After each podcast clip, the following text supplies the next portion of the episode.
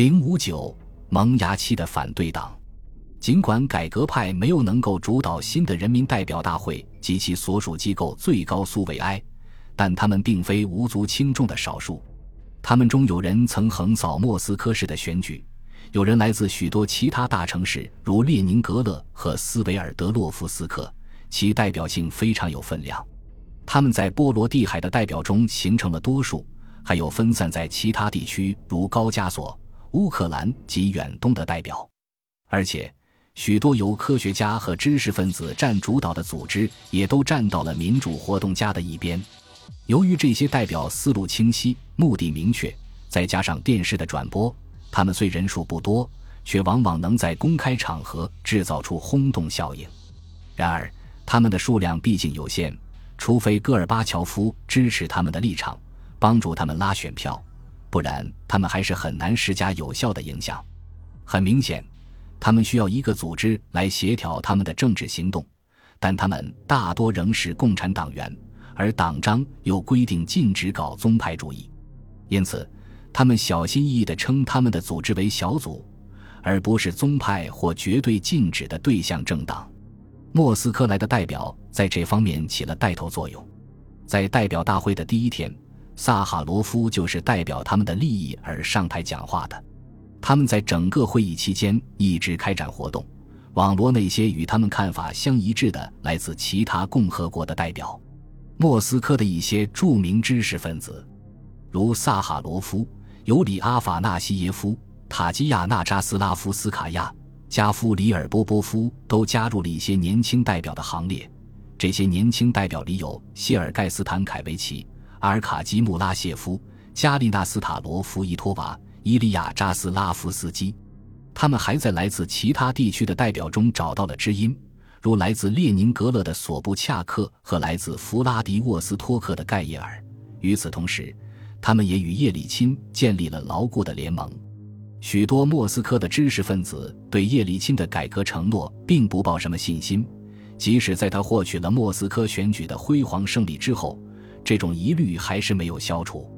他本人是个地道的非知识分子，给许多人的印象倒像个典型的党老板，只是为了个人的政治野心而与现存政权进行斗争，而非为了实现他政治上的承诺。戈尔巴乔夫1987年对他的指责，也在一定程度上影响着知识分子对叶利钦的态度，而叶利钦本人则更愿与劳动人民而非知识分子打成一片。不过，改革派与叶利钦还是互有需求。尽管改革派知识分子在选举中的表现也不俗，但他们还是需要与这位善于在选举中拉拢选票的叶利钦建立同盟关系。至于叶利钦，自从1987年被革除领导职务之后，就一直在政治舞台上孤军奋战。这段时间，他合作的对象是列夫·苏哈诺夫领导的小部分报纸编辑人员。列夫·苏哈诺夫是他在国家建设委员会里认识的，再加上少数几个同盟军，如斯维尔德洛夫斯克的大学教师根纳季布尔伯利斯、莫斯科新闻记者米哈伊尔·波尔托拉宁等。这位记者总能在关键的时候给他出谋划策。当时，叶利钦自己的纲领依然不系统，主要内容是反对共产党的统治，加速推动改革。叶利钦要想对立法施加影响，既需要有系统的政策，也需要有组织方面的支持。莫斯科的改革派一度曾在党的政教大楼里聚会，但当最高苏维埃临时搬到离红场不远的莫斯科饭店办公时，其起草宣言与规划立场的大部分工作也就改在了为叶利钦配备的办公室里。叶利钦当时任最高苏维埃建设与住房委员会主席。莫斯科市以外的代表也住在同一个饭店里，他为建立同盟提供了一个理想的场所。对于那些以使国家回归真正列宁主义原则为己任的人来说，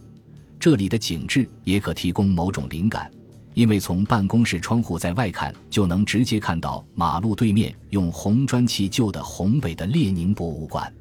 到那年夏天，已有三百多名代表表示对他们这个活动小组感兴趣。七月十九日，叶利钦向最高苏维埃通报说，旨在组织一个跨地区代表团的协调机构已经建立，计划月末召开成立大会。地区间小组的目标是要加速改革的进程，并将为实现这个加速采取更加果断一致的步骤。叶利钦虽然没有明确使用“反对”这个词，但他却明确了这个在最高苏维埃里属于少数派的小组将要发挥的作用，将作为一个反对派为立法机构起草供选择的建议。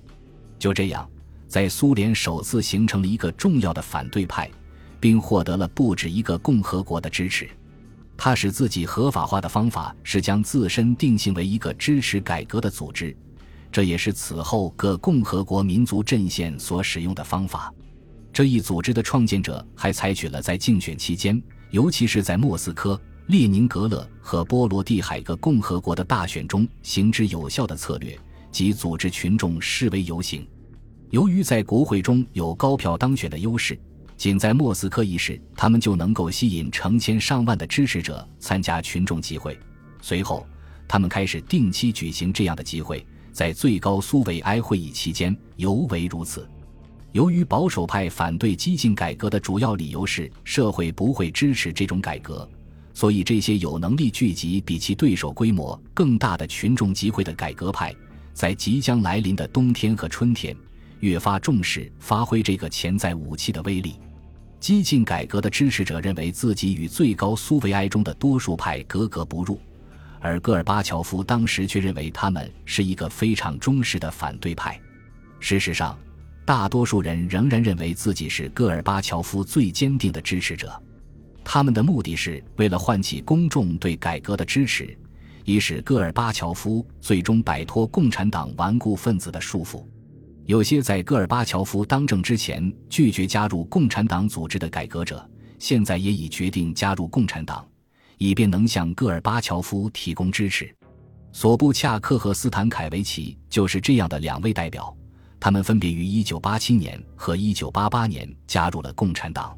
当时，甚至叶利钦在口头上也坚持说，他的主要任务是支持戈尔巴乔夫采取正确的行动。而不是向他发出挑战或是反对他。三月份大选获胜后还不到几个星期，我问叶利钦他与戈尔巴乔夫的关系如何，他回答说，他们曾私下里长谈了近一个小时。叶利钦希望他们俩能定期接触。我认为他开始能够倾听别人的意见了。叶利钦补充说，不过戈尔巴乔夫仍然与利加乔夫和保守派过从甚密。大选也许会给他一些启发。为使戈尔巴乔夫对形势的领悟不致过于迟钝，叶利钦安排根纳季布尔布利斯提名他出来与戈尔巴乔夫角逐最高苏维埃主席一职。尽管他的本意并不想这样做，叶利钦知道他会输掉国会里的这场投票选举，但他想借此提醒戈尔巴乔夫：如果戈尔巴乔夫继续从自己的阵营中排挤叶利钦。他将会面临来自叶利钦的直接挑战。第一次代表大会结束还没几天，叶利钦和他可爱的妻子奈娜约瑟夫妇娜一起来到我们的住处共进晚餐。我问他对这第一次会议有何评价，他回答说不太糟，完成了一半的预定目标。